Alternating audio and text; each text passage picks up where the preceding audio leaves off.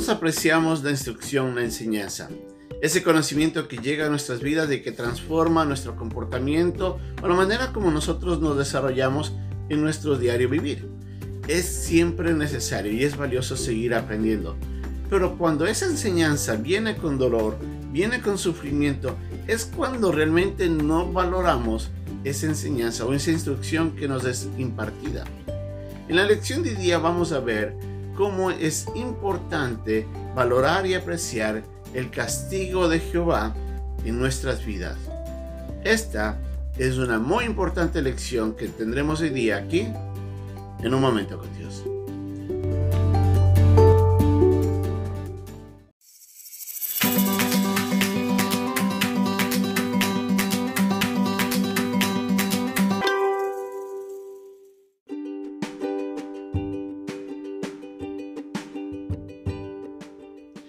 Pasaje de día se encuentra en el capítulo 3, versículos 11 y 12 de Proverbios. No menosprecies, hijo mío, el castigo de Jehová, ni te fatigues de su corrección, porque Jehová al que ama castiga, como el Padre al Hijo a quien quiere.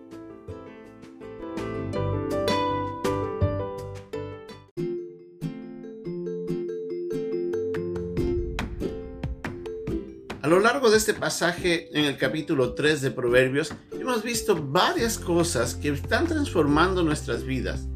Cómo conseguir buen renombre, cómo, cómo aprender a tomar decisiones y otras cosas más. Pero cuando se trata de la instrucción a través de la disciplina o del castigo, es cuando nosotros no encontramos realmente o aparentemente creemos que no existe un provecho pero la verdad es que sí existe tal cosa. Debemos entender y tenemos que definir en primer lugar la palabra castigo, que es la palabra musar en el hebreo, que realmente quiere decir instrucción, disciplina, enseñanza, corrección, conocimiento. Todas estas palabras, inclusive castigo, son maneras como se traduce la palabra musar al español. Y es interesante comprender que la palabra en sí tiene el propósito de impartir conocimiento de una manera que traiga provecho y transformación a la persona que está recibiendo esa instrucción.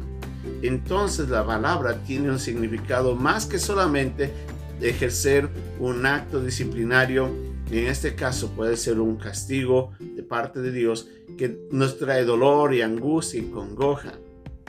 Es más que eso tiene la idea de ayudarnos, de corregirnos, de transformarnos.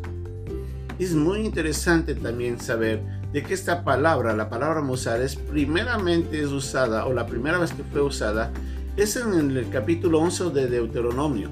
Después de que Moisés estuvo hablando de lo que Dios sacó al pueblo de Israel de Egipto y como el pueblo desobedeció mientras caminaba en el desierto, uh, rumbo a la tierra prometida y tuvieron que caminar por 40 años ahí por el castigo de Dios, él utiliza esta palabra castigo de Dios y la junta con, con atributos como la grandeza y el poder de Dios cuando él desde Egipto les ha venido mostrando su autoridad, su poder, su soberanía y la manera como él ha venido obrando.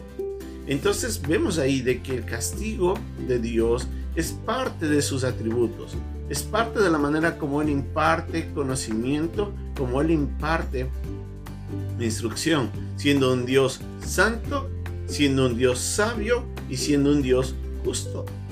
Entonces nos damos cuenta de que esta palabra tiene un significado muy profundo en el, en el Antiguo Testamento.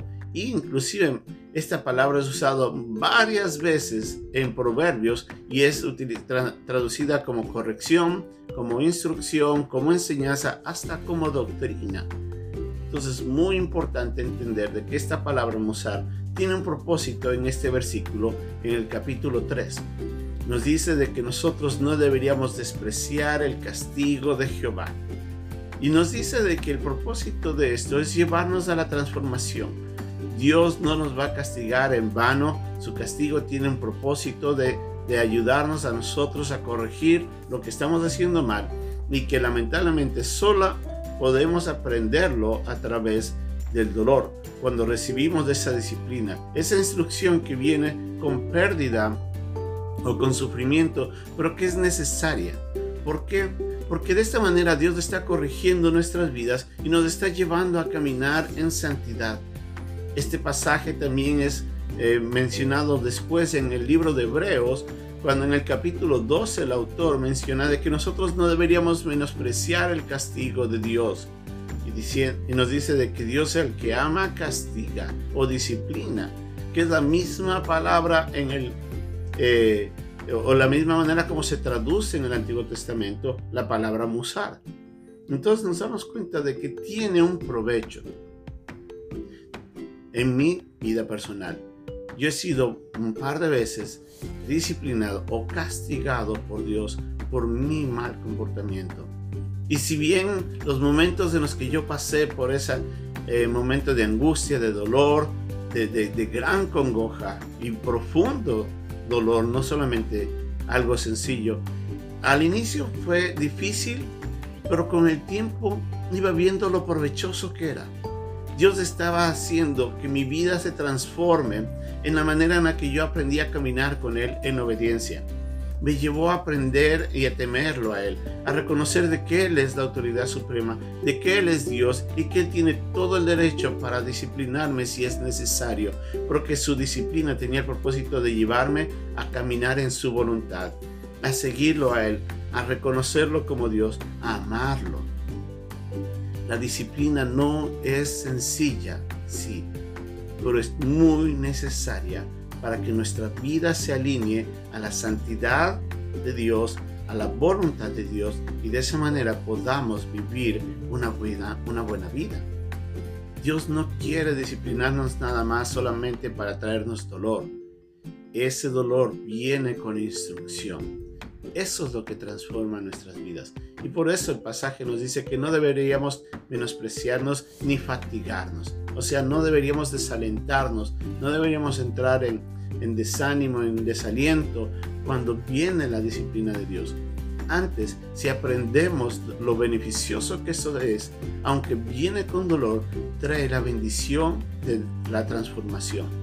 Dios está en el proceso de santificarnos, de ayudarnos a crecer, de madurar en la fe, de madurar a través de estos procesos. Y es así donde nosotros vemos el provecho.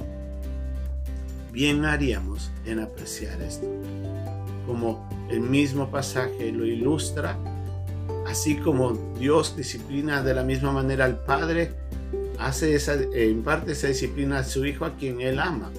Entendemos que cuando nuestros padres nos disciplinan, cuando son sabios, ellos actúan con el propósito de alejarnos del mal. Es con el propósito de buscar siempre hacer lo bueno para evitar de que nosotros mismos nos hagamos daños o hagamos daños a otros.